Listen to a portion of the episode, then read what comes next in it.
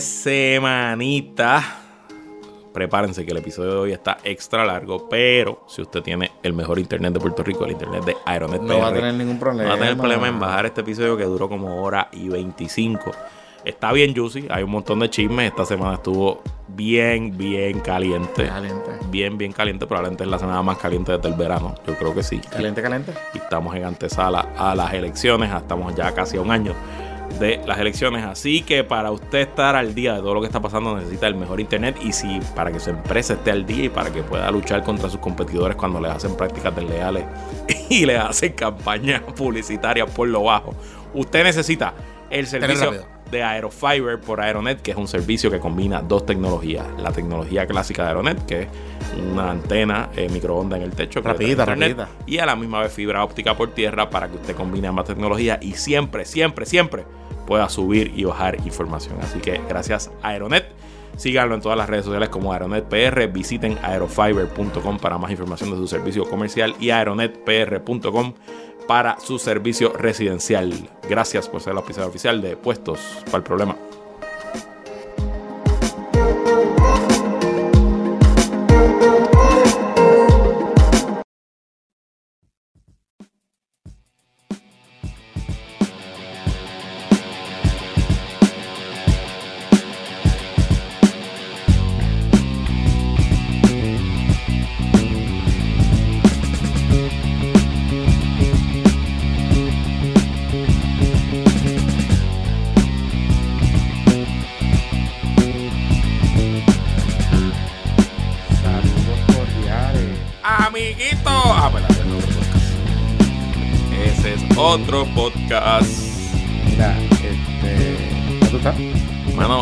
Estoy bien pompeado.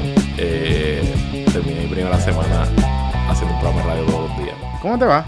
Mano, me encantó la experiencia. Eh, el horario del mediodía me gusta. Es un horario relativamente cómodo. Mucho más cómodo que tu horario. Mucho, mucho, mucho más cómodo que tu horario. Eh, no me, me pica el día, pero no me lo pica como yo pensaba. Porque de todos modos todo el mundo tiene que cogerse un break al mediodía, ¿no? Todo el mundo tiene que almorzar, todo el mundo tiene que hacer cosas. Y me ha dado tiempo a hacer cositas del negocio por la mañana mientras preparo el show. Este, tengo la suerte de contar con nuestro amigo Juan Marrero de productor, que eso de muchacho es un es un as, nuestro amigo Juan Marrero del podcast en serio, que de hecho yo voy a salir el domingo en el podcast en serio, así que invito a que lo busquen. Pero me lo disfruté un montón, eh, estuve toda la semana solo, a propósito, no, digo, tuve una invitada el, el jueves, ¿Y es una hora? Una sola hora, sí. Ah, no, pero una hora solo. Se me va rápido, se me va rápido. Y con este podcast ya uno hace más de una hora. Y por los domingos yo hago dos horas. ¿Y Eh, vas a seguir los domingos? No, no voy a hacer. Digo, voy a hacer un par de episodios más, pero un par de domingos más, pero no, no me voy a quitar. Pero Porque que repitan, que repitan el del domingo. El domingo que repitan algún show de la semana. que repitan dos de la semana. Puede ser, no sé. No sé. Ah, De hecho, colgué con Rivero ahorita. Estábamos pensando qué carajo hacer con el domingo. Pero yo no, no es mucho, no puedo. ¿sabes? Son, son cinco horas a la semana más dos los domingos. Entonces, como que de qué carajo de tema voy a hablar si toqué todos los temas de la semana. este, pero yo creo que, ¿sabes? El reto más grande es cómo yo toco temas que ni Julio, ni Aníbal, ni Mili han tocado al mediodía. Estás apretado ahí. ¿Verdad? Porque tú sabes, uno no quiere tocar las mismas mierdas de temas que han tocado los demás talentos de la estación. Que estás apretado ahí porque tú estás en el límite de la... En el límite de lo que se produce por la mañana y de lo que se puede producir por la tarde. Y en verdad es un clusterfuck porque no pasa... solo- Claro. O sea, mayor parte de los días no pasa absolutamente nada. Exacto. Entre ese... O sea, Sí, entre, de, de 8 a 12 no pasa Y entre 12 a 5 no pasa absolutamente Exacto, nada. exacto. So que sí, me dejo un ratito ahí. Pero es interesante. Lo que estoy haciendo es hablando de cosas. Esta semana hablé de Facebook. Este, obviamente hablo mucho de Estados Unidos y de Trump y eso, que me gusta y lo conozco y no se toca tanto. Hablé, hoy hice una reseña del disco nuevo de, de Cultura Profética que lo lanzaron hoy. Está súper interesante, se llama Sí. Sobrevolando. Este lo escuché completito porque tuve que ir a Ponce por la mañana. Así que lo escuché de camino a Ponce. Y este me gustó. Está, está interesante el disco. Lo, lo, lo- lo- creo que es medio. mm, Tratan de hacer distintos géneros. Tienen una canción media rockeada. Pero ellos tienen- siempre han estado en eso Sí, últimamente. sí, sí. Tienen O una canción que se llama ¿Qué va? Que hablan así como que de su influencia y dicen, ah, somos un poquito. Este es el CD, el primer CD del nuevo baterista. Sí, correcto. Sí. Este, y es un CD que yo el, creo que llevan cinco años trabajándolo. Pero, pero la canción que tiene el nombre del disco, Sobrevolando, es una canción del verano para acá. Porque es una canción de este verano, de los procesos políticos. Está, está lo más chula. Este. Así que nada, estoy allí en Radio Isla de 12 a 1 todos los días. Eh, todavía no tiene nombre. Tendrá nombre ya para allá, para diciembre. Por ahora es en la tarde con Luis Herrero, edición diaria. También, pero déjalo así. A lo mejor se, a lo mejor se queda así. Pero no, ¿para sé. qué? Porque no, porque lo van a cambiar. no sé, no sé, no sé. No he decidido todavía. Los nombres en radio no se cambian. Yo sé. Eso, O sea, eso es o sea, verdad. esa Tú sabes de eso más que yo. Los nombres en radio no se cambian. Tú lo modificas, lo puedes cambiar los formatos, pero los nombres en radio no se cambian. Lo que voy a empezar a hacer, lo que pasa es que yo me voy de vacaciones el miércoles. Ajá. Me voy 10 días. Eh, ¿Y qué vas a hacer con el programa? Pues- ¿Vas a tener eh, sustituto? Vamos a tener un par de sustitutos, pero obviamente parte de lo que le lo que negociamos con la estación es no hagamos nada mucha promo ni, ni un launching heavy, porque yo me voy de vacaciones, ¿me entiendes? Y como esto pasó medio de la nada. En esto- las agencias no a esta altura. No, no, no. Háganlo para enero. Sí, sí, sí, exacto, por eso, además que viene la Navidad, etcétera.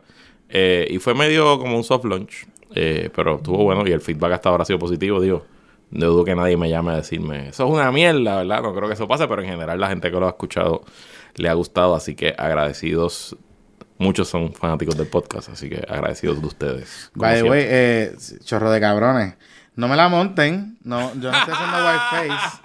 Estoy vestido de Miguel. ¡Ah! Eso estuvo Estoy cabrón. vestido de Hoy sí me- Miguel. me alegraste el día. Estoy vestido de. Miguel, papá, en el push de la semana. Estamos hablando del push de la semana, que es un como un news magazine, ¿verdad? Como un resumen de la semana.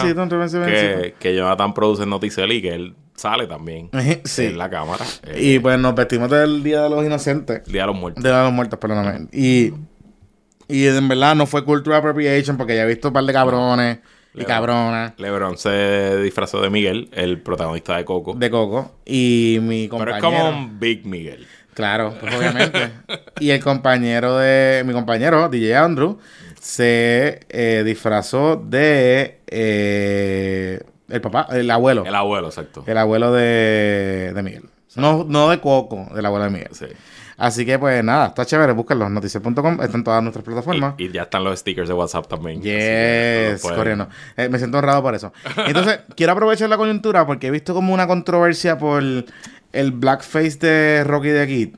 Ok, dame, Eh, tu, dame tu impresión. Entonces, tengo, te- o sea, está aquí. No, no, no quiero, no quiero, ¿cómo le digo? No quiero eh, tampoco decir que le quedó bien o le quedó mal o lo que sea. Yo creo que en verdad, pues, Rocky es Rocky y él es una mierda. Tiene sus deficiencias. No, no, ¿verdad? Eh, es llanito, vamos a decirlo así. Sí, sí, sí, sí, sí. Este, pero yo creo que hay una, hay, hay, yo creo que hay un misconception heavy de lo que es el blackface. Y el blackface no es, el blackface es y lo que, lo que se debe denunciar como un blackface negativo o peyorativo es que yo, si soy blanco, me pinte de negro para mofarme del negro. Una cosa es eso, y otra cosa es que yo dentro de mi personaje, aunque yo sea blanco, asuma, me coloriza de trigueño porque voy a imitar a una persona que es trigueña. Son dos cosas totalmente distintas. O sea, hay una libertad artística creativa Exacto. que permite ese tipo de representación. O sea, es como hoy yo estaba pintado de blanco. Para darle, para darle el contexto, Sí. para los que no sepan, eh, Rocky the Kid, que está con la coma ya hace varios meses desde la salida de Héctor Travieso, ayer el día de Halloween, él se disfrazó del abogado Gordon, eh, que se hizo famoso en este caso de el caso de asesinato de esta, de esta muchacha que se me escapa el nombre. Y pues, además de hacerse una calva y ponerse el trajecito y el lacito que usaba Gordon en las vistas, pues se pintó la cara de blackface, ¿verdad? Eh, pues yo me da cosita con opinar, ¿verdad? Primero porque pues yo no soy eh, no soy negro eh, y obviamente no puedo ser, no me atrevo a decirle cómo se debe sentir la gente que es negra, ¿verdad? Porque yo no paso por esa, yo no vivo esa experiencia. Pero y yo estoy seguro que Rocky de Kid no entiende el trasfondo de dónde viene el blackface, ni entiende, ¿verdad? Cómo, cómo se usaba eh, los minstrel shows. El, blackface nace a, como en los 1820, 20 y pico en Estados Unidos y se convierte básicamente en la forma de entretenimiento más popular por un siglo. O sea, el blackface es el Netflix del siglo XIX y el siglo XX. Sí. Y lo- los grupos de música más importantes, los shows que viajaban todos los Estados Unidos más importantes, usaban el blackface pero el blackface se usaba como una manera de put down, o sea, de, de, mantener en, en, su sitio al, al, hombre o a la mujer de la raza negra y era una burla, era una caricatura de verdad de, completamente de que, el, de que el negro era bruto, que era y hay, y hay literatura extensísima sobre ese particular.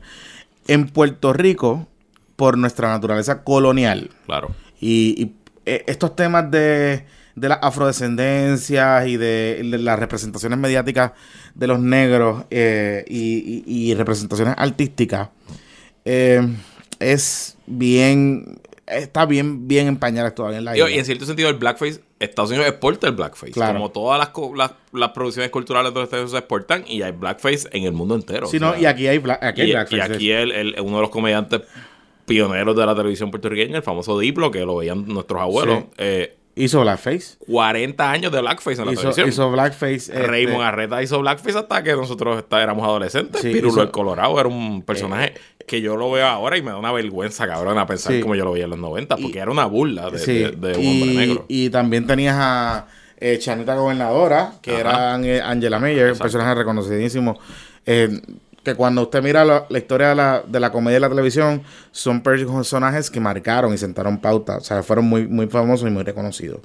Yo no con esto no quiero decir que el tema del blackface se debe abordar. Lo que pasa es que, y, uso de coyuntura este tema, porque esta semana Obama dio un. estaba en una actividad de su fundación y me pareció bien interesante porque él hace una locución diciendo que el problema ahora mismo con los liberales y con la izquierda es que a través de las redes sociales eh, se creen que por, eh, digamos, disciplinar o regañar o, ser woke call out. con un call out con algún con alguien eh, están haciendo activismo. Y, eso es parte del activismo. Mm, o sea no lo quiero minimizar pero a la misma vez el activismo no se puede quedar ahí. Y es lo que decía era o sea tú no puedes call a person out y sentirte que te la comiste y te comiste los nenes crudos y después decir, me voy a ver mi serie favorita en Netflix, porque pues, se joda, ya yo logré mi cometido y lo puse en ridículo frente a la gente. Tú caerle encima a Rocky de Kid por hacer eso, no es, no hace gran cambio. No hace tienes que ir mucho más allá de, ¿verdad? Exacto, tienes que ir, tienes que educar a la gente, tienes que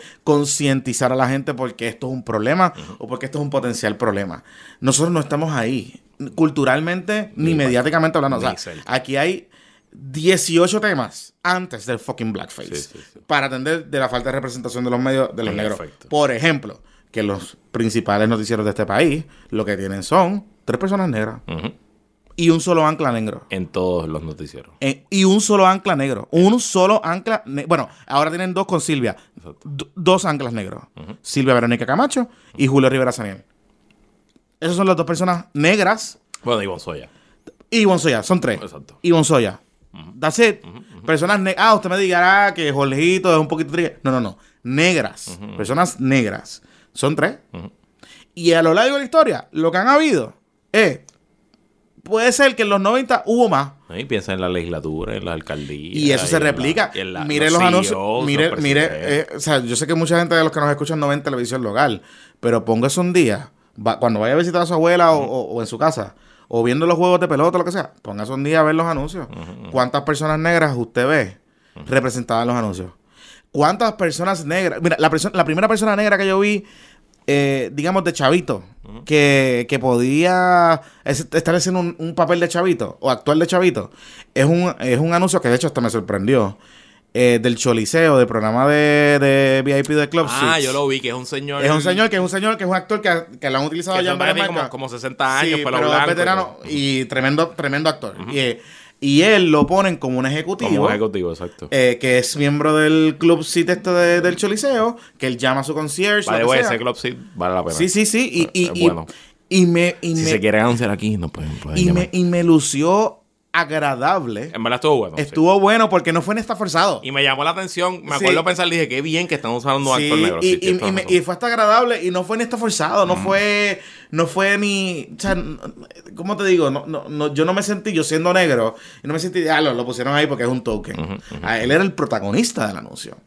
Eh, así que esos son temas que son más importantes que el fucking blackface de Rocky de aquí. Que está en una emisora que nadie ve, que está en un canal que nadie fucking ve. O sea, yo a lo que voy con esto es que nosotros tenemos que trascender en estas discusiones y tenemos que. Eh, eh, digamos, llegar a unos puntos intermedios de consenso, porque yo prefiero, pelee conmigo, discuta conmigo, pero vamos a dialogar, vamos a sentarnos a la mesa. O sea, ninguna de la gente que yo vi que estaba, eh, eh, en- salvo dos o tres, que estaban encojonados en redes sociales por el blackface, son negros. Usted no sabe lo que es el negro en Puerto Rico. No lo saben. La mayoría de ustedes son de clase media alta. No saben lo que es el negro en Puerto Rico. Así que, bitch, please. Bájenle al 70, bájale el 75 a la pendeja. No nos di, no le digan, porque están haciendo No ese a la white- gente cómo reaccionar. están siendo white savior complex. Si ustedes se sienten mal porque ustedes son blancos, a lo mejor son privilegiados, tuvieron acceso a cierta educación y que bueno, nada malo con eso.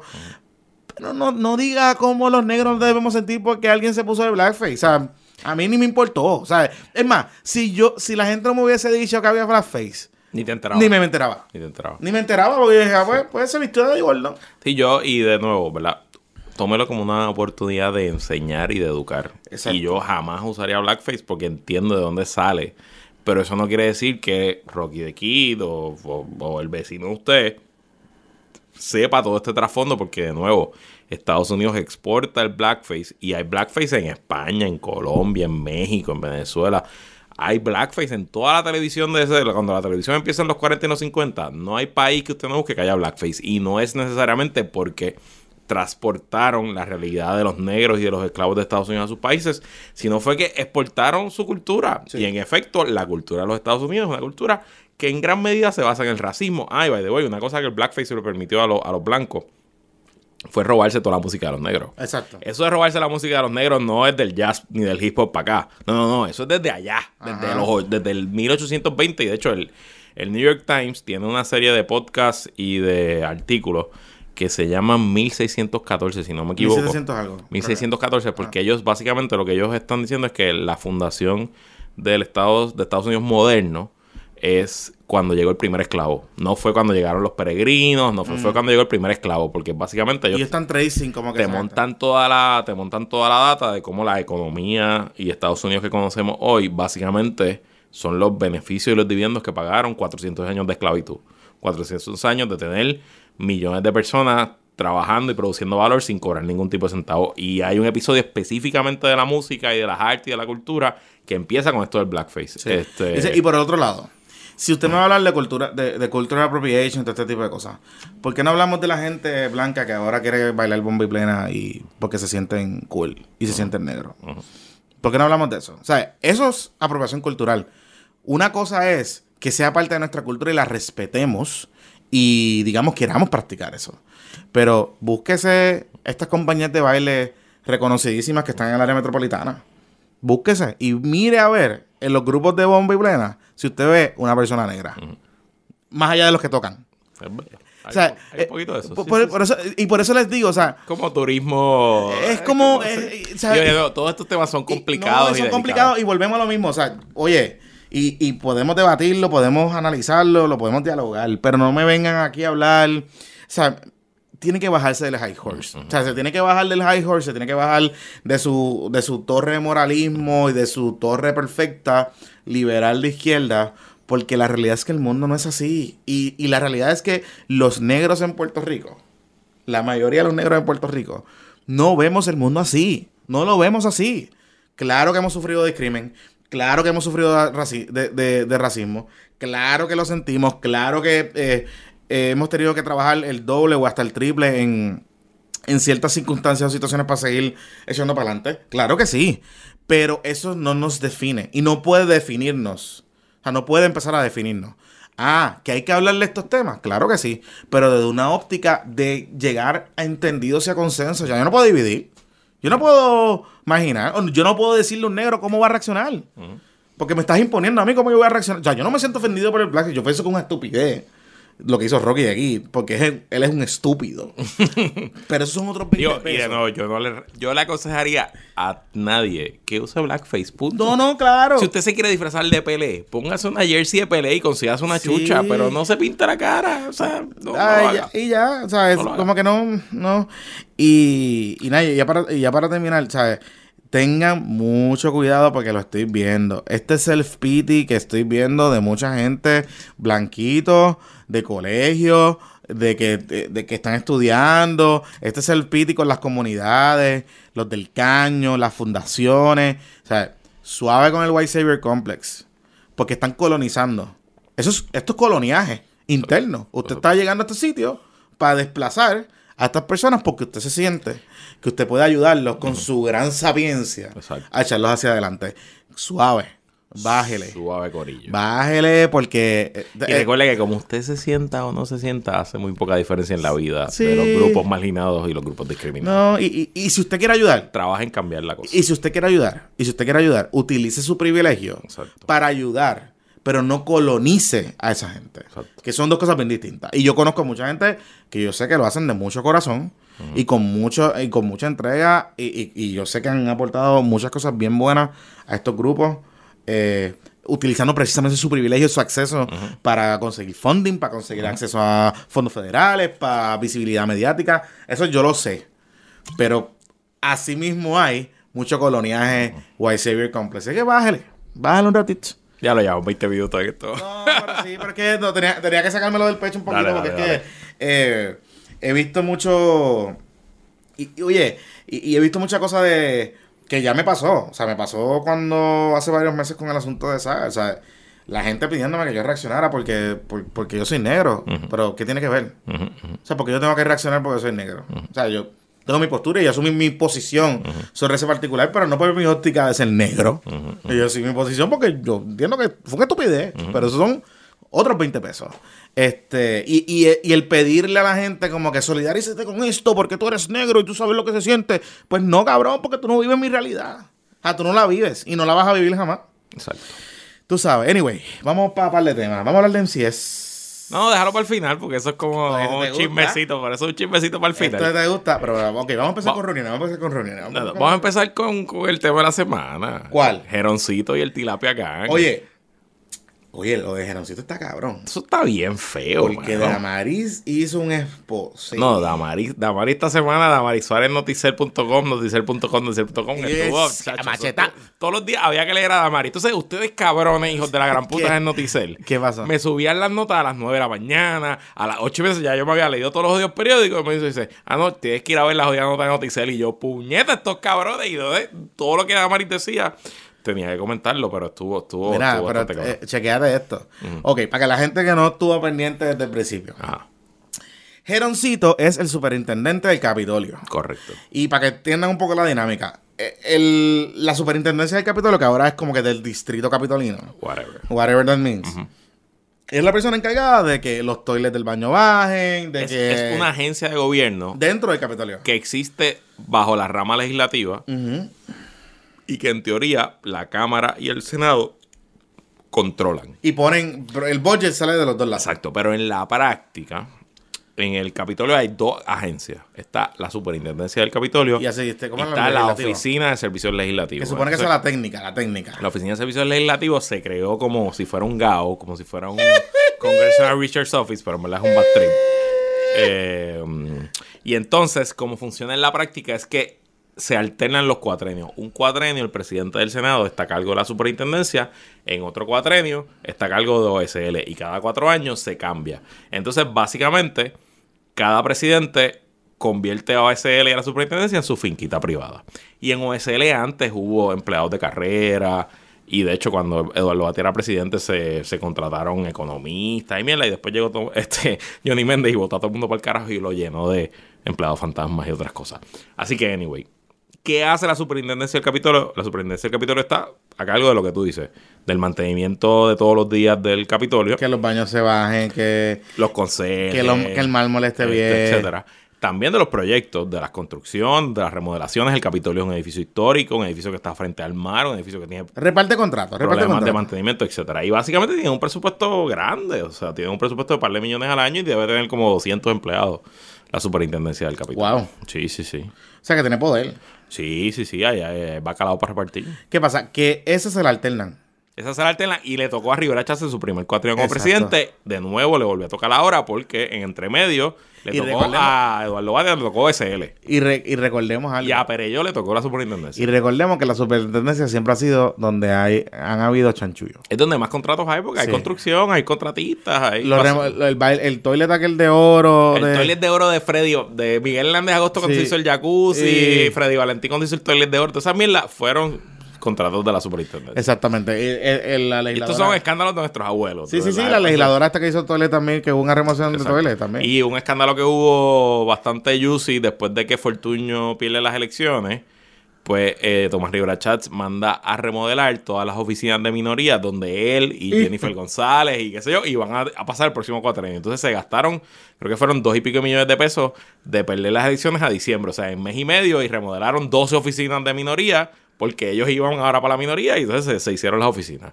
Y de hecho, por eso hay un caso criminal que de hecho Zagaldía, nuestro compañero de podcast, es abogado en ese caso ahora mismo. Ese caso está vivo y está en juicio, en, en- en proceso. por un problema que hubo Por un problema de contrato, etcétera, con el primer superintendente Rivera Chats. Y ahora, pues, su segundo superintendente también está. Y también ahí hubo un nicho de empleado fantasma. En un momento dado con Tommy. Me parece. No sé. No, bueno. no sé si, no sé si fue ahí. no, porque lo de los empleados fantasmas de este cuatrenio. Mm, había Con algo- Eliezer lo que hubo fue que era Eliezer Velázquez, que creo que se llamaba. Hubo el- contratación a lo loco. contrataciones a lo loco, no, eh, no, No iba subasta. proceso, se subasta, etcétera. Sí, sí, sí. Pues Geroncito, Geroncito. que es un candidato per- derrotado de Quebradillas. de quebradillas. Eh, Damari se puso a averiguar. Ujú. Y Geroncito tuvo una campaña en quebradillas como si hubiese sido, El tipo llegó en helicóptero. Lo vi. como si hubiese sido el Candidato a la alcalde de San gobernación. Juan. Candidato a la gobernación. Reggaetonero. ¿Y cuánto fue que, que registró? Tarima. ¿Cuánto fue que registró No el recuerdo. Contralor? Recuerdo que, que creo que registró el Contralor que había gastado 20 mil pesos. algo así. y tuvo reggaetonero. Le pagaba, le pagaba la- a los, los rallies esos de los, de Ajá. los Fortrack, le pagaba la gasolina. Sí, sí, sí. ¿Tú sabes? Pero mira, eh, ok, pero todo comenzó el lunes. Cuando, oye, lograron algo que no, no pasa casi nunca. A la misma vez, el vocero y el nuevo día pusieron en portada historias relacionadas al superintendente Y se dieron, y se dieron créditos mutuamente, lo vi. Pero eran historias que aunque eran sobre la misma persona, no eran sobre el mismo tema. No. Que es lo interesante, porque resulta que Geroncito, que se llama José Gerón. Gerón Miguel Lasalle, algo así. Pero le dicen Geroncito. Le dicen Geroncito y su campaña era Geroncito y su Twitter es Geroncito 2016, algo así era. Está bien, ahí me dicen Luisito, así que Geroncito, qué carajo. Eh, pues el nuevo día se fue por el ángulo de la superintendencia. Y es que aparentemente, como superintendente del Capitolio, Geroncito había repartido Mira, güey, güey, Beto se quitó. Sí, Beto Ruiz se quitó de la, de la presidencia. Pues como superintendente del Capitolio, Geroncito había repartido millones en contratos, específicamente a unas compañías cercanas a él, compañías que habían tenido contratos con él antes. Es una compañía específica que se llama FLL Construction, que obtuvo de los 10 millo- 10.5 millones en contratos que ha dado Geroncito en este cuatrenio, eh, esta compañía tuvo 1.5 millones, o sea, exactamente el 10%. Muchas cosas curiosas alrededor de esa compañía. Eh, es que Geroncito en el cuatrenio anterior había sido asesor en Arecibo y en Guánica, y en Arecibo y en Guánica esta compañía también tuvo contrato. eh, a la misma vez que Geroncito era asesor. Otras cosas es que los contratos se dieron en la emergencia de María, se dieron sin subasta, etcétera. Y eh, pues por ahí va la historia de El Nuevo Día. El vocero con Melissa Correa publica una portada y unas historias de que aparentemente hay un gran jurado federal y una investigación federal investigando acciones de Geroncito, pero relacionadas Ah, Arenea. al Departamento de Recursos Naturales y Ambientales. Y ahí es que esto sí que se puso bien complicado. Ok, y ponle un hold ahí. Ustedes recordarán que nosotros hemos dicho que una de las insípidas de las jefes de agencia que se que deben quitar, además de Anthony Maceira, eh, de Bruce Willis Maceira, Ay, Dios mío. debe- deberían sacar a Tania Vázquez. Porque era una insípida. O sea, eh, ella no puede, contro- no puede manejar las bombas, no puede manejar esto, no puede, ella no puede manejar absolutamente nada. Y tiene tres, tres- tenía tres sombreros. Sí. Y sombreros que se fiscalizaron, se supone que se fiscalizaron uno a los otros. Ajá. Una cosa bien loca. Exacto. Eh, entonces, siempre nos preguntábamos qué carajo era lo que pasaba. Que no ¿Por la qué sacaban. no la sacaban? ¿Por qué no la sacaban? Y ella- o sea, Tania Vázquez fue responsable directamente del tema de las inundaciones en Ocean Park y otras cosas, del tema de las ventas Oye, de las reservas naturales, el tema de, El la- tema de las inundaciones de, de San Germán. el tema de por la- falta de. correcto. O sea, tiene- ella, ella tiene, ella le causó problemas al gobierno y nadie hacía nada nunca. Sí, sí, sí, sí, sí, sí. Eh, eh, era una cosa. Ujú. ¿Qué pasa? Que a la misma vez que nos estamos enterando de esto, nos estamos enterando también que ella era protegida de Falfo.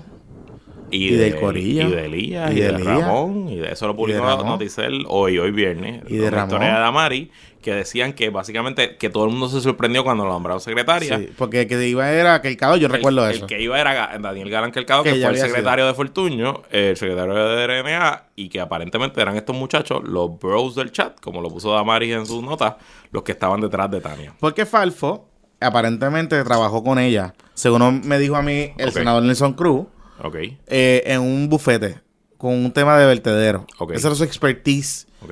Digo, porque. Tania había sido abogada del DRNA bajo Daniel Galán. O sea, había trabajado como abogada en, la- en- en el departamento.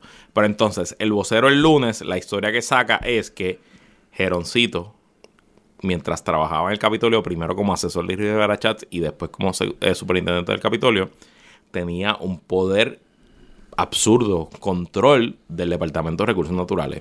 Según Melissa Correa, en las historias del lunes, el martes y el miércoles, hay testimonios, fotos, hasta posts de Facebook de este señor Geroncito reunido en el DRNA a- hasta tarde en la madrugada bregando con el presupuesto, específicamente bregando con las líneas de los contratos, que él decía, nombraba a quién iba, sus amigos, sus primos, sus hermanos, quién cogía contratos, a quién nombraban de empleados, eh, y aparentemente tenía hasta un ID de All Access. Tenía hasta un ID de All Access con DRNA y que para ciertas personas él se presentaba como asesor de la secretaria.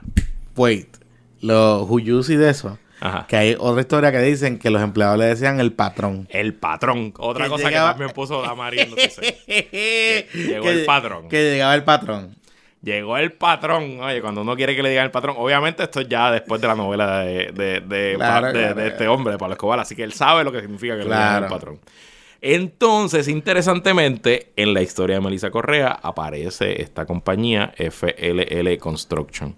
Eh, y es que en el, en el Departamento de Recursos Naturales, a FLL Construction le han dado también más de un millón de dólares en contratos, incluyendo los contratos de las bombas de mantenimiento de las inundaciones. Y parte de la investigación que supuestamente están haciendo los federales, donde ya han testificado cinco o seis empleados eh, de recursos naturales, empleados de carrera, tiene que ver con esos contratos de FLL Construction. Y a mí lo que me parece, Jonathan, leyendo todas las notas de todo el mundo y viendo qué está escribiendo quién, que aquí probablemente estamos hablando de que hay unos kickbacks, hay unas maneras de pagarle, etcétera, etcétera. Y entonces, interesantemente, Genoncito y la secretaria tienen esta relación eh, de colaboración muy extraña. Eh, ella fue abogada de él en una demanda de cobro de dinero eh, que fue contra su finca. Y hay muchas cosas Está weird, está weird. Bien interesante porque este señor Geroncito es como un pilar en la industria de los caballos de paso fino. En Ajá. el deporte de los caballos de paso fino. Y él, me dicen fuentes que yo tengo en el oeste, Que Tommy, de hecho, way, Tommy que los caballos de Tomás Rivera Chats, que también Están colecciona con- caballos de paso fino, están en la finca. de- duermen y les dan mantenimiento y los alimentan en la finca de Geroncito en Quebradilla. Eso es lo que a mí me dicen fuentes del oeste. Eh, a mí no me extrañaría. Ese mundo de los caballos es un mundo pequeño, Sí, es un sí, mundo sí, bastante cerrado y todo el mundo lo reconoce. Y entonces, interesantemente, este señor con los caballos tiene conexiones con caballos en Colombia y tiene conexiones con caballos en República Dominicana. Y en República Dominicana aparecen dos empresas relacionadas a personas de caballos que tuvieron contrato en la superintendencia del Capitolio, según, según el nuevo. O sea, esto es una entremoya cabrona. Y a mí primero Es primero que es una mafia, cabrón. Tú- me llama la atención varias cosas. Primero, o sea, evidentemente aquí le entregaron el, re- el Departamento de Recursos Naturales a Geroncito. O sea, Sí. alguien dijo aquí, ok, este es el reino de Geroncito y él manda aquí. Y él decide cómo se reparte el bacalao, quién va para aquel lado, quién va para aquel lado. Y nadie lo cuestionaba. Segundo, otras cosas que nos enteramos es que a Fortaleza fueron con quejas. Un cojón de gente sobre Geroncito, específicamente el senador PNP, senador PNP. Nelson Cruz de Ponce, que había sido del cuerpo de vigilantes, Que conoce gente allí. que porque conoce fue- hasta allí porque fue empleado de recursos naturales, le fue con quejas Hace un año. Más, más. Más de Desde el 2017 están yendo con quejas. Desde el principio. Y fueron a la fortaleza. Él dice que habló con el secretario de la gobernación, William Villafañe. Que habló con Falfi. que habló con Alfonso Orona, que habló con Ricky y también el vocero, creo que fue el vocero, eh, que también dijo que unos empleados fueron y se reunieron allí y que lo entrevistó a algún ayudante del secretario de la gobernación y que el ayudante le dijo, ay, es que no podemos votar a Tania porque se vería feo. Votar a Tania sería como un escándalo, es lo que dice el vocero. Y por más de un año estuvieron pasando estas cosas y nadie hizo nada en Fortaleza. By the way, Nelson me implicó en una entrevista Ajá. Que la Fortaleza sabía que había una investigación del FBI y que le había hablado con Pues el FBI. claro que lo saben. Y lo otro es- Igual que lo sabían con Julia Keller y no hicieron nada. Y lo otro es, y lo otro es, que Nelson me dijo hoy, Ajá. yo le cuestioné que por qué el Senado no se había movido a investigar, porque, y, y recordemos algo, este Senado en particular, el de Tomás Rivera Chats, por cualquier estupidez de cualquier funcionario de gobierno, Tomás sacaba un Buenos Días Puerto Rico. Bueno, Norma Burgos le votó un ayudante a Exacto. Rivera Chats y le hicieron una investigación Exacto, legislativa. Exacto. o sea, Buenos Días Puerto Rico. referido a todo. Buenos días, Puerto Rico. ajá, ajá. Y empezaba por ahí para abajo y le caía arriba y le exigía explicaciones al gobernador. Pues Nelson Cruz me dijo que ellos decidieron, eh, el Senado decidió que en este caso le iban a dejar una deferencia Ay, qué diferente. Ay. a las autoridades federales e investigativas porque ellos podían afectar la investigación. Oigan, créame, para que un senador del partido de gobierno empiece a levantar bandera y tomar acción y sea proactivo en llevar quejas. O sea, eso no pasa todos los Oye, días. él tuvo, él, él- él lo que implicó, o sea, porque la gente que estaba llevando quejas, hasta, hasta Johnny Méndez, fue a donde el gobernador a llevarle quejas. Parece ser que como en el Senado no pasaba un carajo, eh, él fue, se lo dijo a Johnny, y Johnny también fue a la fortaleza, porque había recibido información. So, Entonces, pues nada, el- el- el- el- la presión ha aumentado tanto y tanto que la gobernadora le aceptó la renuncia a Tania hoy. después que había dicho que tenía jueves, confianza y Pero que obviamente la mandó a votar y es que era insostenible que, que- que la secretaria mantuviera, mantuviera su puesto. Pero a mí me llama la atención una cosa, y por ejemplo, hoy Jennifer González, que atendió prensa, eh, le preguntaron de Tania Vázquez, le dijo, sí, era tiempo que se fuera, era una distracción, etcétera Y le preguntaron de Y y dijo, ay, no me voy a meter en ese tema. Y tú le preguntas, y Rivera Chats ha echado un poquito de pecho, ha tirado dos o tres eh, posts de esos de Buenos Días Puerto Rico contra Jeffar, pero de Jeroncito No no, dice nada. Johnny Méndez le preguntan de Jeroncito y le dice, ah, nosotros hicimos unas averiguaciones, pero esos contratos se habían dado antes que él fuera superintendente, aunque todas las enmiendas se firmaron después de que él fuera superintendente. Eh, y pues nada, no vamos a hacer nada. ¿Qué cosa? ¿Por qué protegen a Jeroncito? Yo no entiendo cuál es, cuál es la... O sea, ¿Por qué? ¿Por qué tú crees, cabrón? ¿Qué es especial? ¿Qué tiene especial el patrón que amerite tanta protección y tanta Bueno, cobertura y tanta deferencia a juzgar a un año de las elecciones? a juzgar por su campaña electoral del 2016 que fue a todo fuete, Geroncito es un recaudador bueno. Follow the money. Es un recaudador bueno. Entonces, ese es el problema. Ese es el problema. Y es lo que me sorprendió particularmente de Wanda Vázquez, que me da la impresión que es que el Senado la tiene agarrada y no la deja moverse. Algo está pasando aquí con la administración y con el Senado, porque ella, y, y- y- vamos a construir Connecting the Dots, Ajá. ella no podía enviar un nombre para el secretario de, De Estado. Estado. La secretaria de Justicia fue negociar a última hora que se la aprobaron. Todos los funcionarios de gobierno que, que- que están ahí eh, y, que, y que al final del día requirieron confirmación fueron negociados a última hora también. Eso no, ah, no eran sus favoritos. Eh, Zoela Boy, que era su candidata a secretaria de Estado. Y escuchen esto, porque ah, lo van a negar, pero era su candidata a secretaria de Estado. Ajá. No le queda de otra que ponerla como secretaria de gobernación porque no la iban a confirmar en el Senado o en la Cámara. Iba a tener problemas en un- alguno de los dos lados.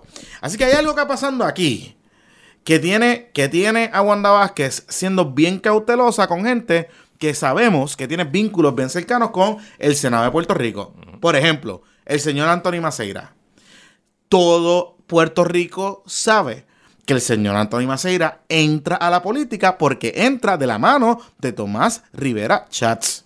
Y él es un protegido de Tomás Rivera Chats. ¿Por qué Wanda Vázquez no lo ha tocado? En Puerto teniendo un crical, siendo un idiota que allí no hizo nada y permitió que le pasaran por el frente una bola que no era ni, no era ni un fastball, era una bolita, un, un bombito al pitcher de la consolidación de las navieras y no hizo absolutamente Nada. ¿Y por qué no lo saca? Porque sabemos que se va a meter en problemas con el Senado. Ese es el problema. Ricardo Gerandi renuncia a última hora porque se quiere ir. Pero Ricardo Gerandi era otro, que también tiene capital en el político en el Senado y en la Cámara, porque era legislador. Por eso es que no lo puede sacar.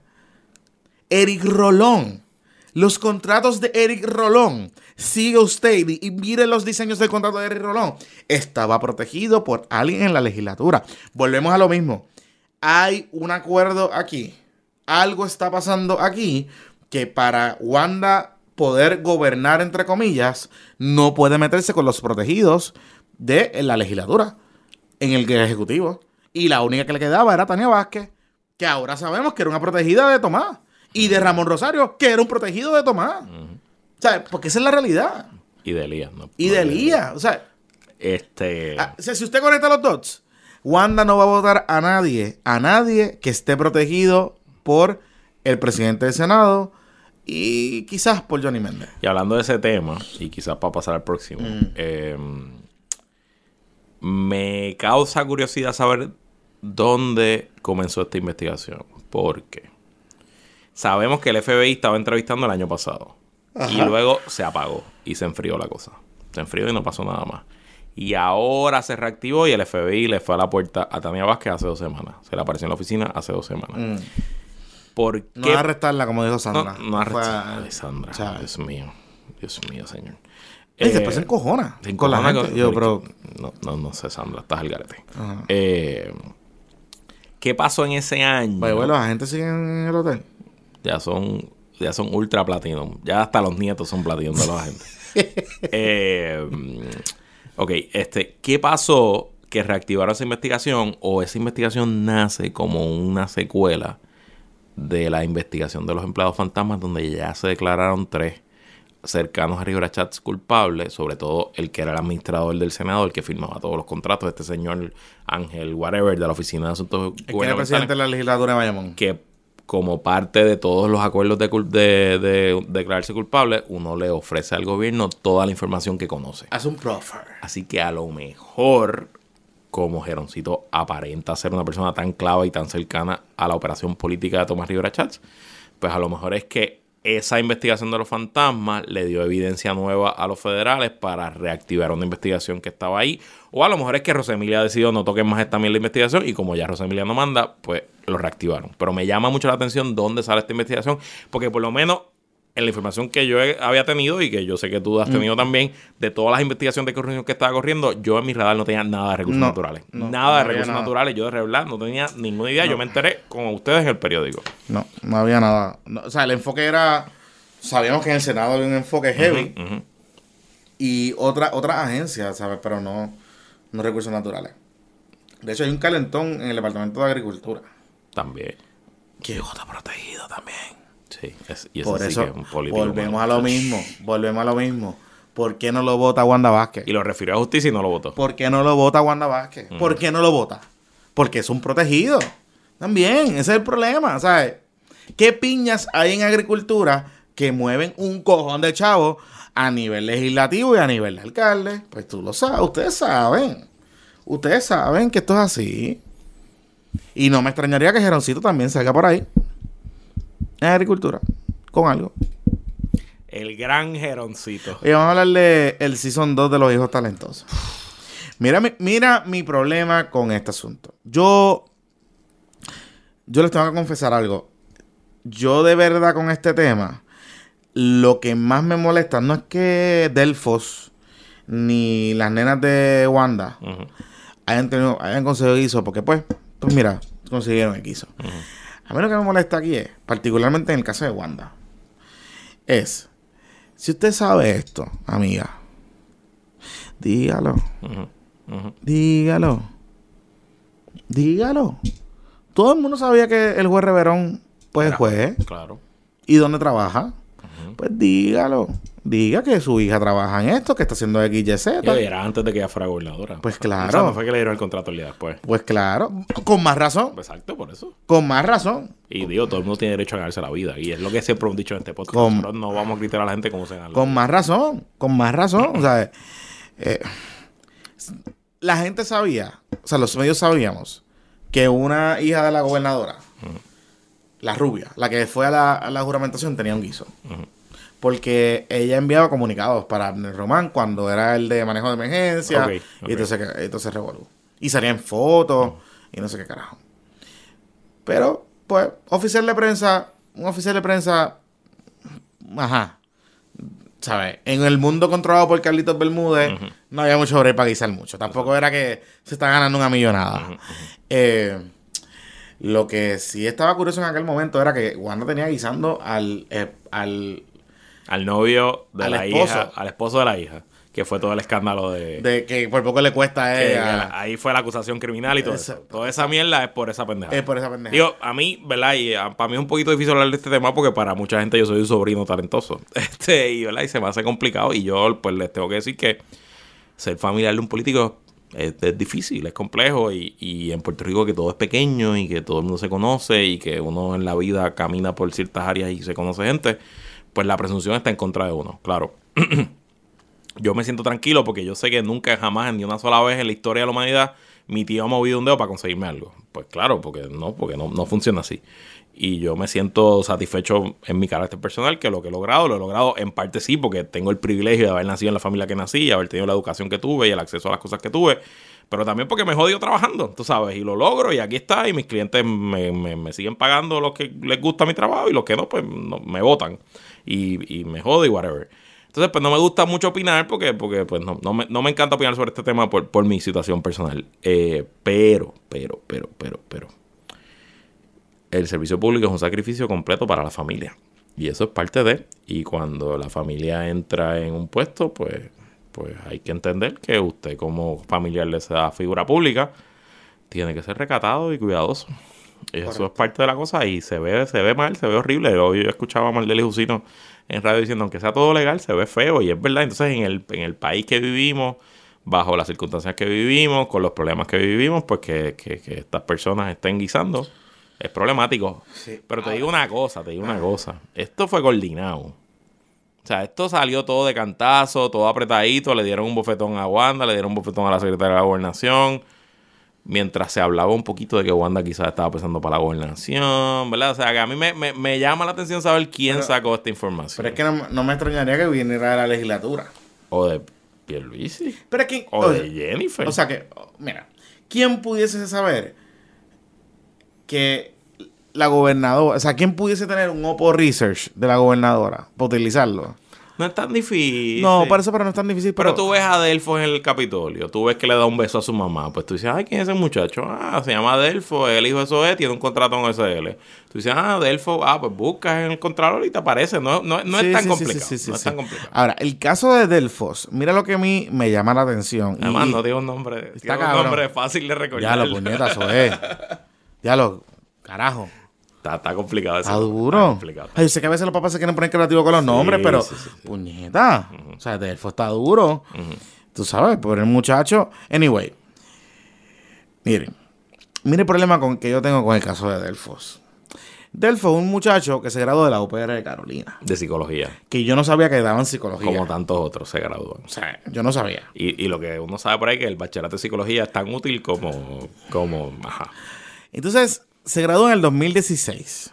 No sabemos qué hizo, más allá de montar un kiosco de pincho en la, en la fiesta de la calle San Sebastián.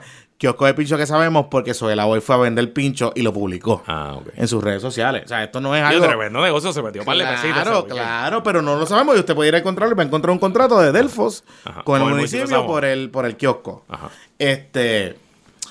Entonces, yo... yo Vaya, güey, esos kioscos cualquiera los monta, eso es una, eso es una lotería. Sí, pero... Bueno, no sé. Vamos a ver, vamos a ver. no, No sé, no sé. Es una lotería. La- las transmiten en vivo y todo por, por, por Facebook Live.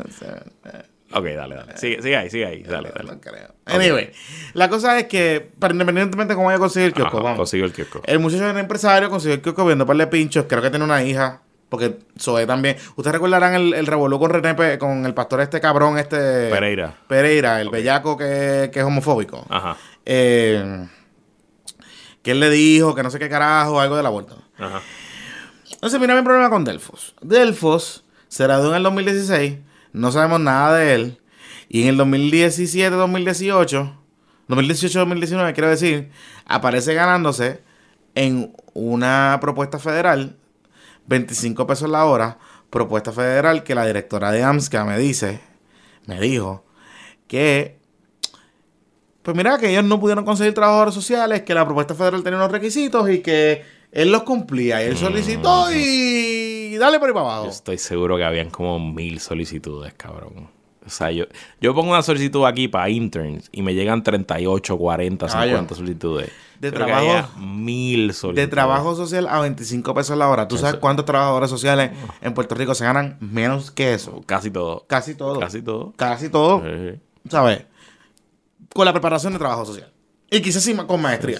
Es que todo eso es lo que está cabrón. Eso es lo que está cabrón. Entonces, el problema que yo tengo con eso es que, tú sabes, es bien difícil tú justificar y decir, diablo, pues se lo puede ganar porque eh, el chamaco. O sea, porque eh, una de las hijas de la gobernadora es abogada. Pues, pues mira, pues está bien, está en, está en corrección, en justicia. o- Corrección, En corrección. corrección y hizo un trabajo como abogada. I understand that. Probablemente había mejores abogados y abogadas que ella, más preparados quizás, pero pues está haciendo un trabajo como abogada.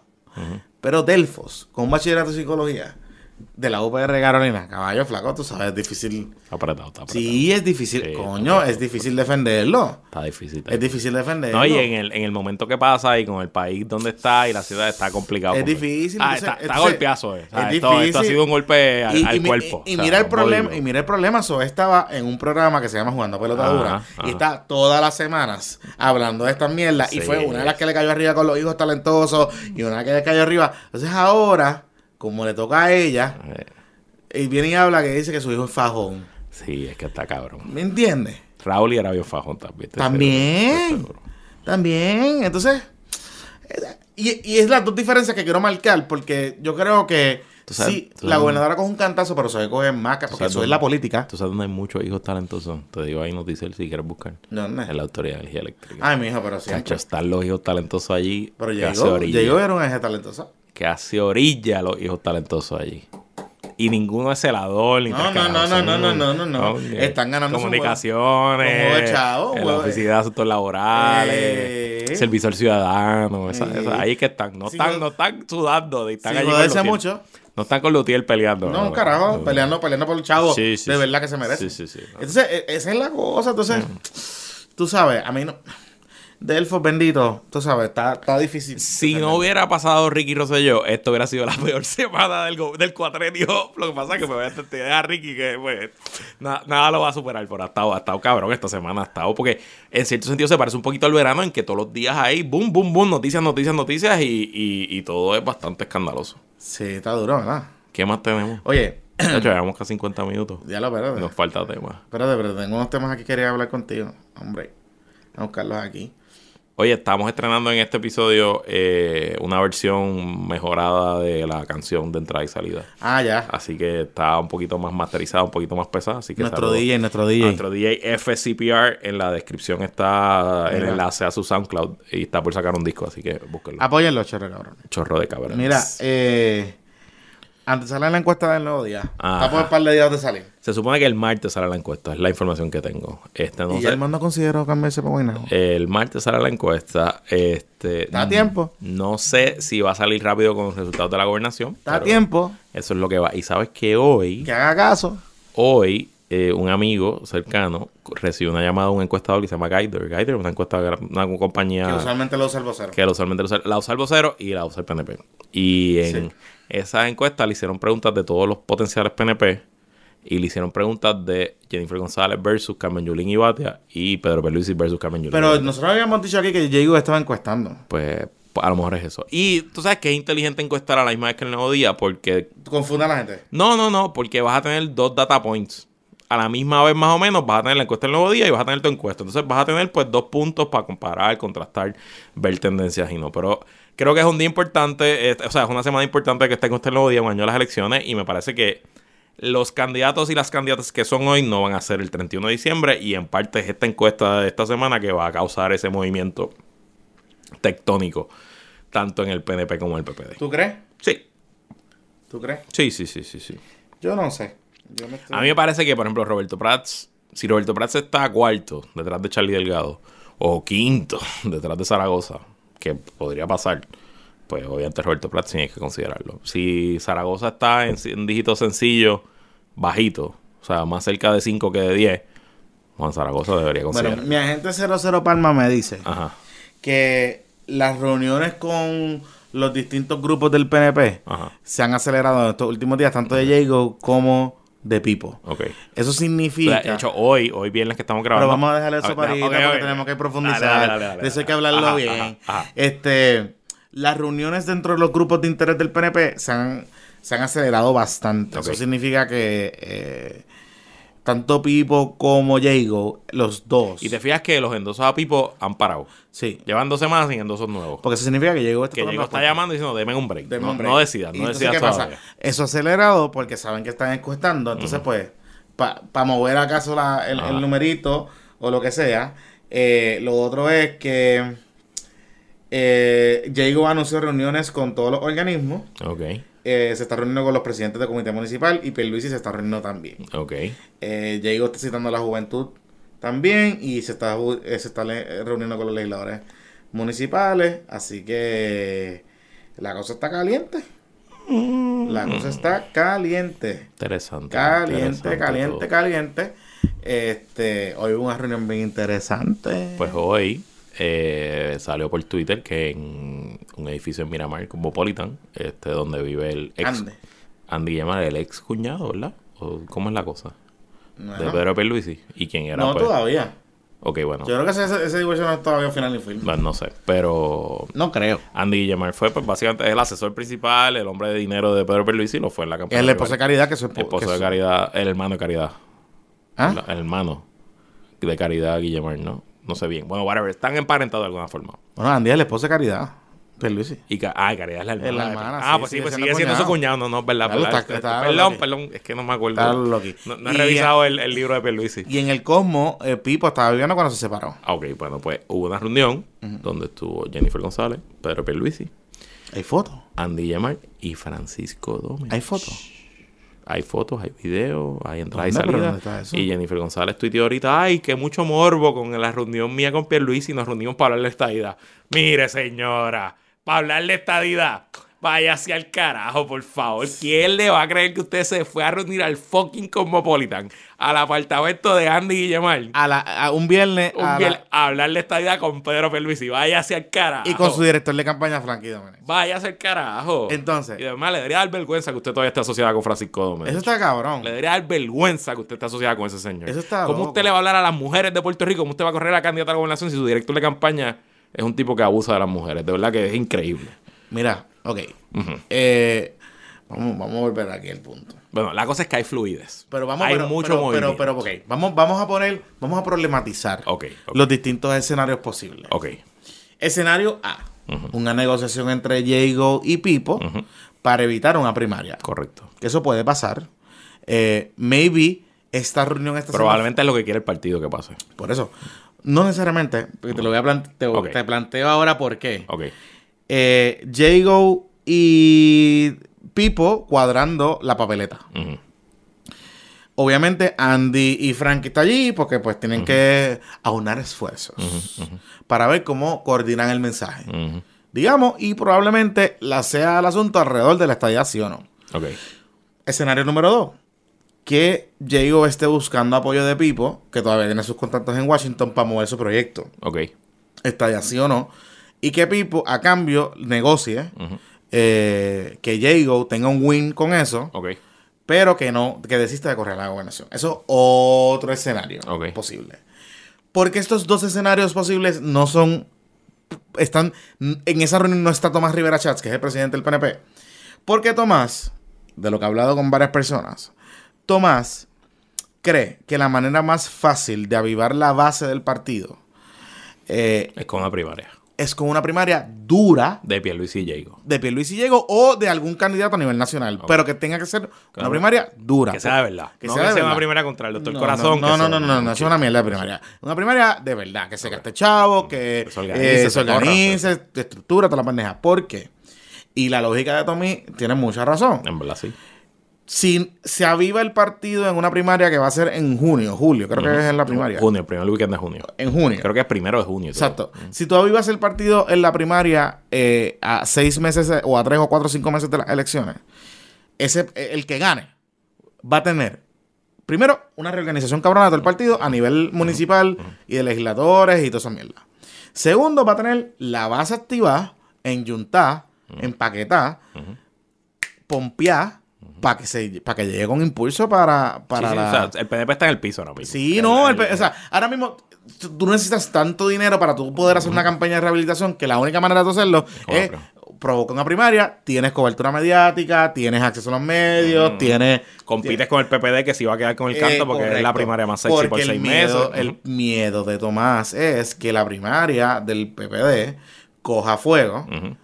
Y, y se avive la cosa y le Digo, o sea, ahora mismo, si no hay una primera del PNP, la primera del PPD es la historia principal de los primeros seis Por meses del eso, año. y, O le quita, es y, le lo que- quita, y le quita el oxígeno, el poquito oxígeno que puede tener y el poquito espacio de maniobra que puede tener el Partido Nuevo Progresista para reorganizarse. Exacto. Fácil, digamos, eh, sin que le cueste tanto chavo.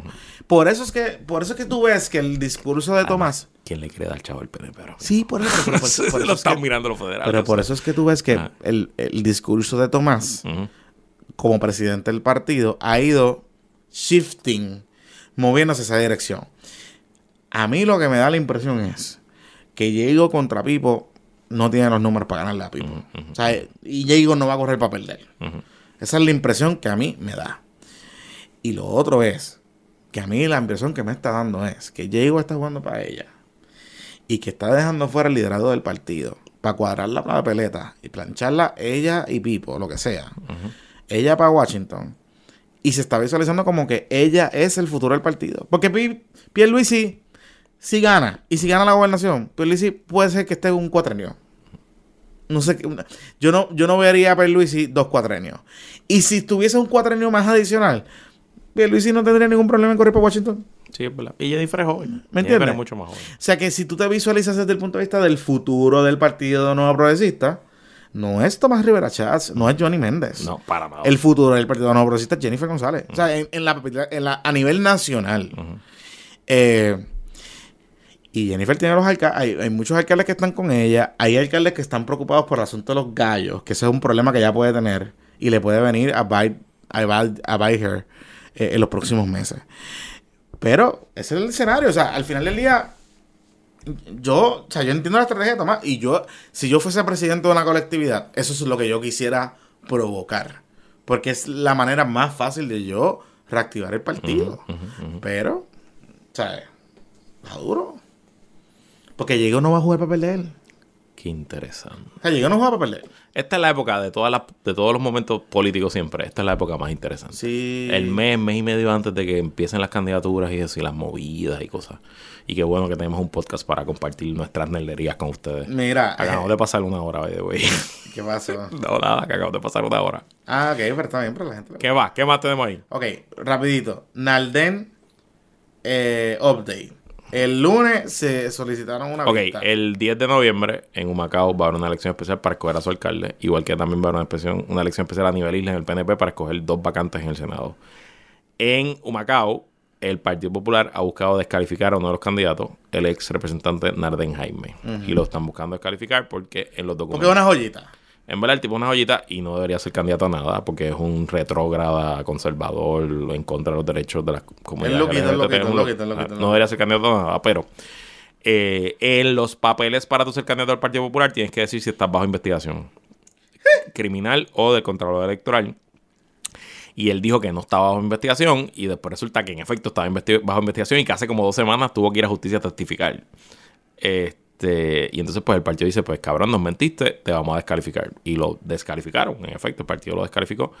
Eh, y radicaron un recurso para que el tribunal ratifique esa, esa descalificación en el tribunal de Macao, que se dio una vista esta semana, y me imagino que la semana que viene habrá algo. El problema aquí es que ya las papeletas están impresas. Que aunque tú descalifiques al tipo, el tipo va a estar en la papeleta. O sea, no se van a hacer más El, papeletas. por el, el- y el otro problema es que, que la gente puede votar por Nalden. ¿Y qué pasa si gana? No sé, cabrón.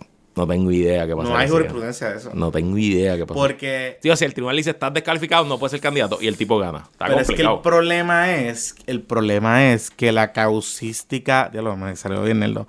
Que la jurisprudencia y los casos de derecho electoral en Puerto Rico.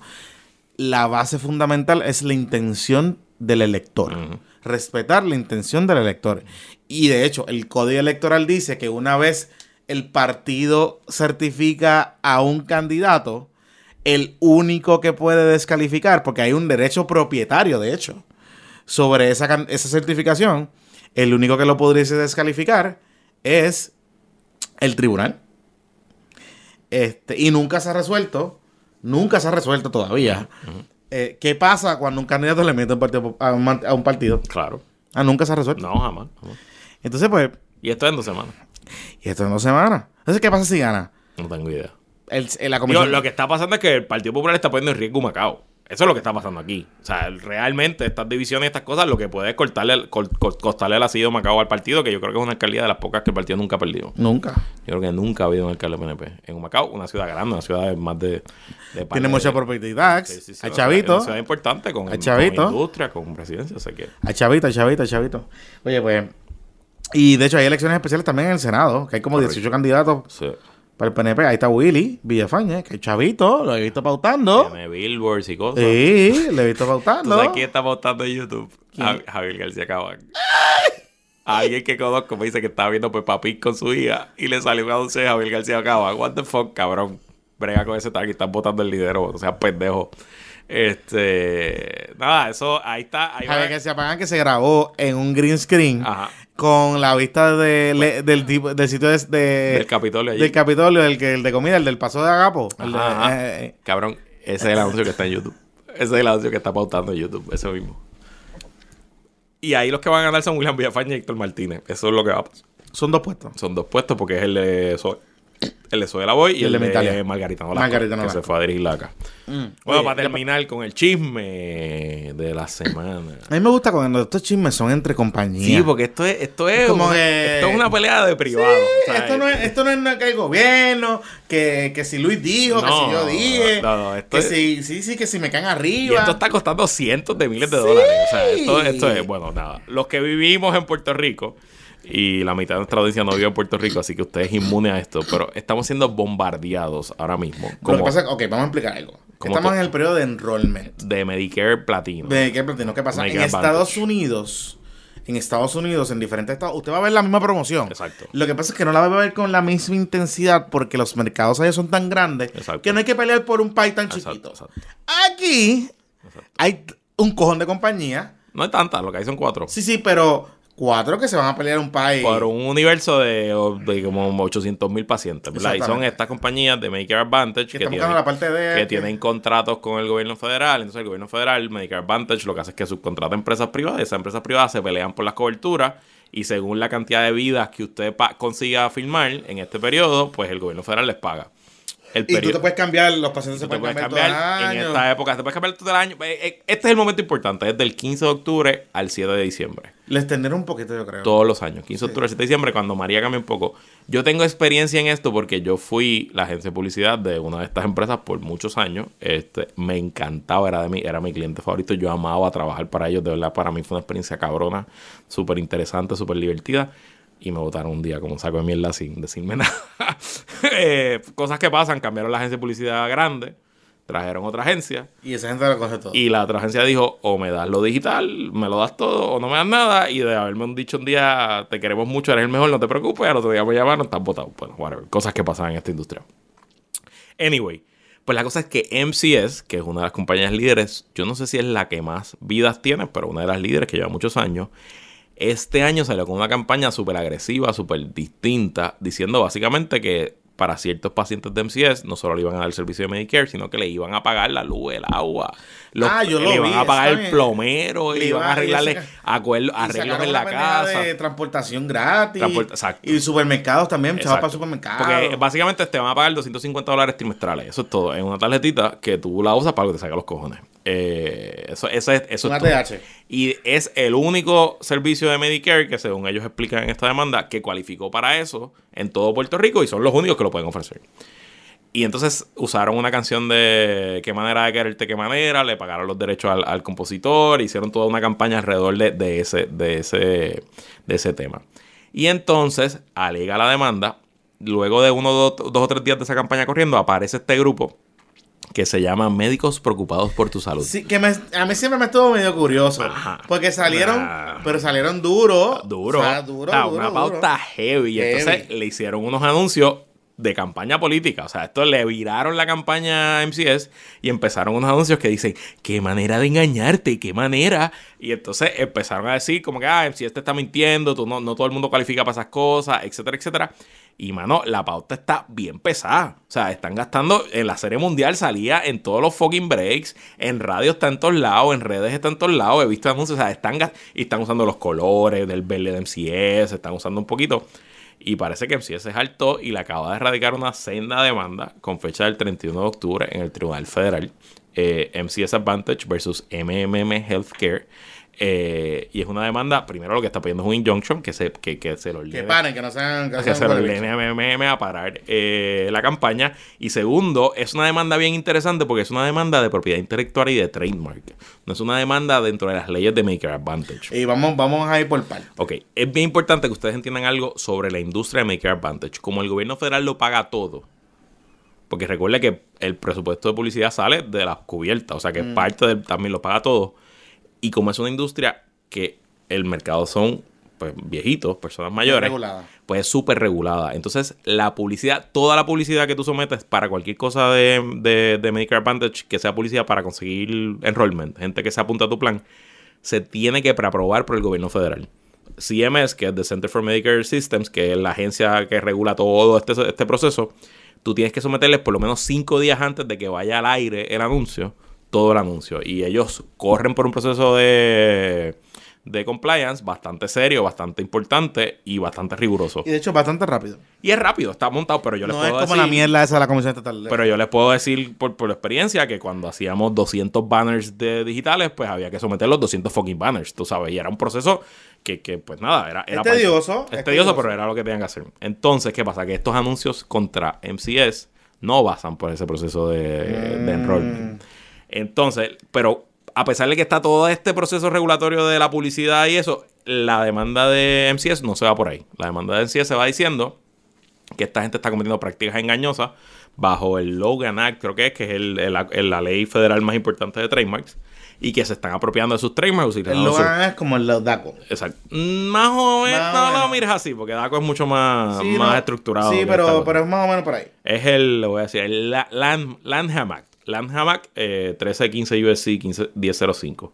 Eh, entonces, pues nada, entre lo, lo, lo juicy de la demanda es que básicamente ellos alegan que MMM creó este grupo Médicos Preocupados por tu Salud, que es un, front, un frente de organizaciones de él, que de ese grupo lo está pagando una compañía que se llama Castellana Health Insurance, que es una subsidiaria wholly owned por MMM, que de hecho comparten oficinas y, y headquarters, y que el resto de los grupos que firman este acuerdo, que son pues grupos proveedores de salud, son proveedores de salud, que exclusivamente son proveedores de salud de MMM.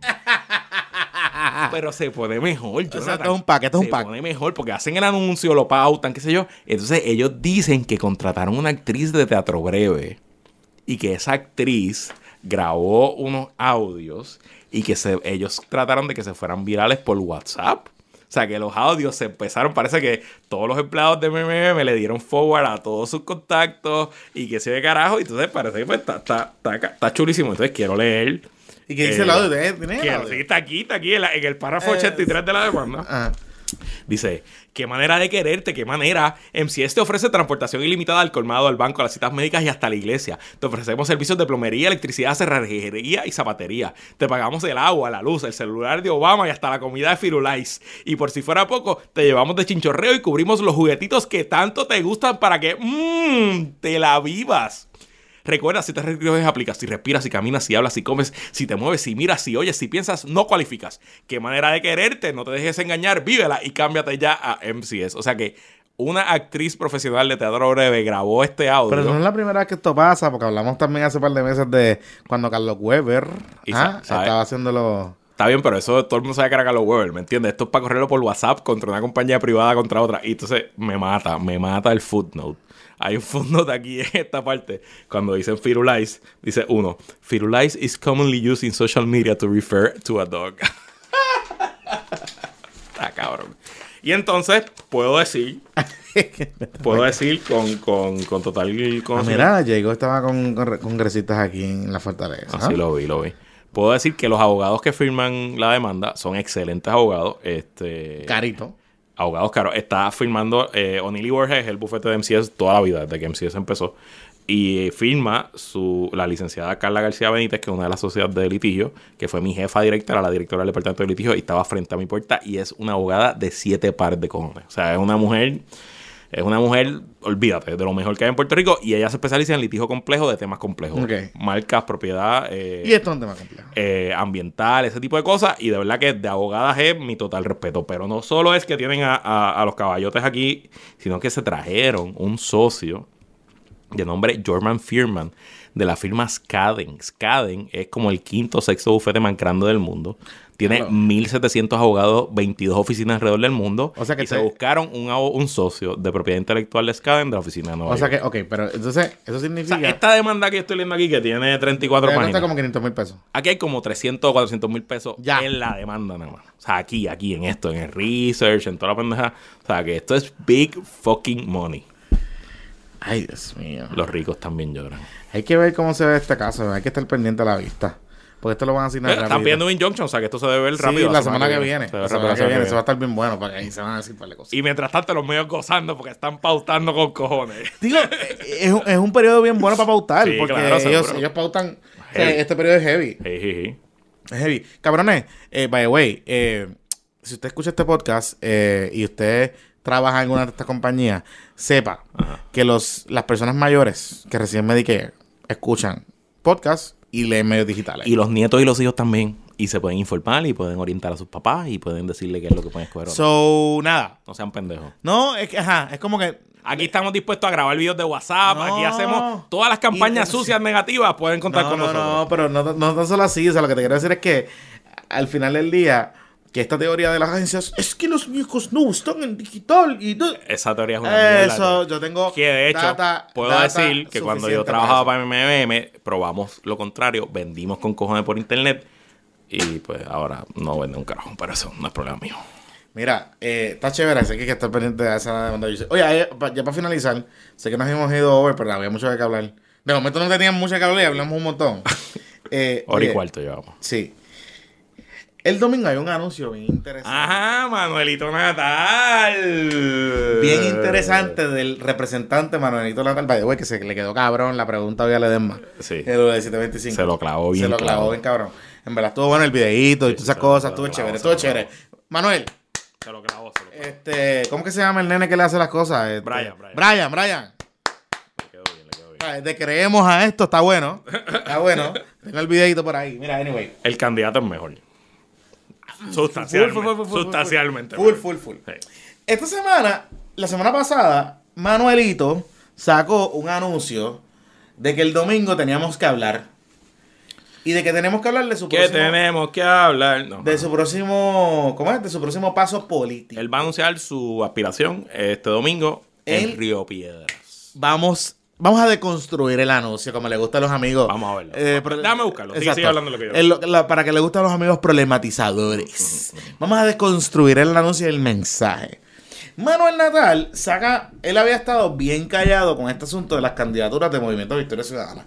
Y usted sabe que siempre le preguntaban y él decía, no, es que la asamblea, qué sé yo, y whatever, whatever, whatever.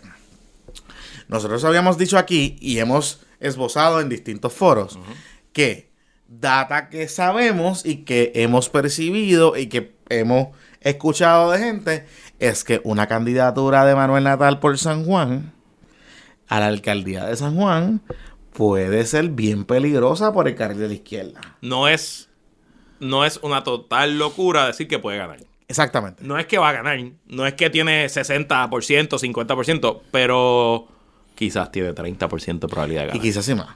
Quizás 25%. Y sin duda es un candidato y un partido hecho para San Juan, para áreas urbanas. Y le daría una plataforma extraordinaria a Victoria Ciudadana para convertirse en un partido de verdad. Exacto. Eh, con opciones y que sí. Exacto. Y La- también, si él se está viviendo su película, este es el final de película. Claro. O sea, la legislatura ya él lo hizo. Y Ya él lo conoce en la legislatura. Este es el final de película. Ahora. Él saca este anuncio. Lo sacó el martes. Y dice que dó- dónde es que va a ser. Ok, él, vamos a leer primero el copy. Manuel Natal Albelo. Solos. Así nos han querido hacer sentir dentro del Capitolio rojos y azules. Más allá de esas cuatro paredes de mármol, hay un pueblo que está listo para un cambio. Acompáñame este domingo a dar un paso más hacia el Puerto Rico que nos urge.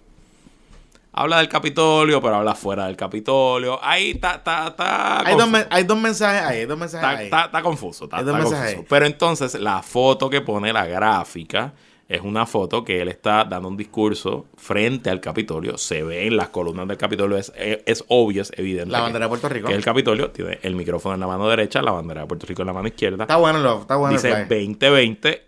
Brian, te quedó bien. pero, pero, pero, sí, está muy bonito. Y viste que están cambiando del negro al anaranjado, Sí. Victoria Ciudadana, ahora cambiaron para anaranjado. Sí. A lo mejor están en un vibe ciudadano o alguna mierda por ahí. Mm, No sé. No sé, no, no, no, sé. sé. Parece que el blanco y negro. Algo les dicen que no usen más el blanco y negro. Bueno. Pero me llama la atención dos cosas. Primero, eh, ¿dónde es el evento? En, la ca- en una Callejón del Carmen, Río Piedras. Es que según me explicaron es el callejón frente al... Donde estaba la tienda de cómics en el Paseo de Diego. Ah, Mundo Bizarro. Que ese, ese Paseo de Diego, si tú sigues caminando, hay como otro callejoncito por ahí que te cruza ya para Santa Rita para allá. Pues por ahí. Es ese, creo que es ese, que es ese callejón. Que es hacia abajo. que es hacia abajo, seguro. Y segundo, me llama la atención de por qué pone la fucking foto del Capitolio. A lo mejor es que es la mejor foto que tiene. A lo mejor es que esta es la foto que ellos querían y pues el Capitolio es el Capitolio. Pero no sé, o sea, si vas a hacerlo en San Juan y me pones el Capitolio... A lo mejor lo hizo para esto mío, para joder con nuestra vida. O puede ser que vaya para el Senado. Puede ser que vaya por... O que se quede en la cámara. Que puede ser que vaya para el Senado. O sea, un- una candidatura al Senado por acumulación. Él, él por acumulación sale. Cámara o senador sale, él o sea, sale. una candidatura por Senado por acumulación sale. Ahora, lo que sería un game changer de verdad, si ellos están para cambiar el juego, es que se tire para o para la gobernación. Él no puede. Bueno, porque no tiene la edad. Él no puede. Él no tiene la edad. Claro. Que él se tire para la alcaldía. Y ella para la gobernación. y ella para la gobernación. Lo que pasa es que ahí ponen en riesgo la legislatura. Y ella lo que me están diciendo es que ella no, que ella quiere ir para la legislatura, porque ella quiere ser electa. Lo que pasa es que si ella no corre, nada que haya pasado hasta ahora, si ella no corre para la gobernación, ellos no quedan inscritos. Pero no importa, a lo mejor se vuelven y se inscriben como hace el PIB, ¿verdad? A lo mejor ese es el cálculo. Es decir, no vamos a asegurarnos que ella O sea, si ella no corre, o sea, si ella no corre para la gobernación y él no corre para San Juan, no ¿quién, queda car- ni para el carajo. ¿quién carajo va a correr para la Nadie, a menos que tengan overlado, qué sé yo, un Ricky Martin que vaya a salir, una cosa Sí, así, no, pero no, no, no. no aparenta, no aparenta que eso esté pasando. Así que nada, pero el domingo pues sabremos una pieza más del... Yo pienso Sabremos una pieza más del rompecabezas el domingo. que este, mu- que este muchachito puede ser que vaya para San Juan. Ya veremos. Digo, ah, ok, mira. Manuel es un tipo bien impredecible. Porque no es disciplinado. No es que es impredecible porque quiere serlo. Es porque no es disciplinado. Y dos, si algo nos ha enseñado Manuel es que puede sorprender. Este, pero de que no es un tipo arriesgado. O sea, en el sentido de arriesgarse a poner en jaque su futuro político. Y le- les digo por qué. Cuando él renuncia al Partido Popular Democrático, él renuncia con un escaño. Claro. Sentado en la silla cuatro años más. ¿Entiendes? O sea, Sí, sí. él no puso en juego su carrera política. O sea, él bien pudo haber corrido como un candidato independiente y podía haber salido a la el- Cámara. En 2016 lo pudo haber hecho. O sea, o- y, y pu- o sea, y después del Partido Popular Democrático, en vez de afiliarse a Victoria, Sí, hubiese corrido como independiente y hubiese salido Claro, seguro. en cualquiera de las dos cámaras. Así que, ¿sabes? Y recuerden algo, la naturaleza del político, y Manuel, aunque sea de Victoria Ciudadana, sigue siendo un político, es ganar, es salir electo, porque eso es lo que te da la vida de ser político, la presencia, la plataforma los medios, que hablen de ti, bien o mal, te cubran, eso, tienes que ganar. Si yo creo que si Manuel entendió ese juego y él quiere cambiar el juego, para donde tiene que ir es para la alcaldía de San Juan, porque tiene grandes posibilidades. O sea, yo no estoy poniendo en duda, yo creo que él podía dar la sorpresa bien cabrón. Eh, además que sería una campaña bien interesante, Sí. entretenida. Eh, Digo, el primer, el, el- el- si eso pasa, mi Romero está popeando una botella de champán el domingo. ah, no, no, no. no, sí, sí, Porque esos votos a quien más se los va a quitar el candidato o la candidata popular. Ah, no, definitivamente, definitivamente. Pero si él corre para el Senado por acumulación, También es, una, es un buen move. Y va a salir. Y va a Y salir. pues, cuidado que salga primero. Y va a salir. O sea, no- yo no tengo, yo no estoy diciendo eso. Ahora él tiene que salir de su zona de confort. Por eso te digo, la fin- el final de Hollywood es San Juan. Ese es el final de la película. Lo demás es un documental aburrido. Sí. Ya. Eh, que está, eh, y es una serie documental de eso, que ya está en el, en el cuarto season y una mierda. Mira, basta ya. Mira, way, mierda. salió Apple Plus. Aquellos que hayan comprado algún device de Apple en los últimos tres meses o que estén por comprar alguno o lo que sea, le van a dar un año gratis. No he comprado Este. No he comprado ningún device. ya me dio un año gratis. Ah, espérate, yo compré este teléfono en abril. Mm, Tiene que chequear. Tiene que ser, yo creo que los iPhone nuevos. Esto es un iPhone nuevo. Digo, no es el nuevo nuevo, es el X. Chequete a ver, bájala Ok. a ver si te sale el de esto. Así que te dan un año gratis. Está bueno. No es que sea el mejor servicio del mundo, pero si usted quiere ver lo que hay ahí, pues tiene un añito para que, para que cachete, que fecha la acompañe, veo. Recuerden, las t-shirts, podcastppp.com. Gracias a nuestro DJ, compositor de nuestra música, FCPR. Y gracias a nuestro auspiciador Aeronet PR por traernos este súper episodio extremadamente largo de Puestos para el Problema. Sí, bye. Despide esto como se supone.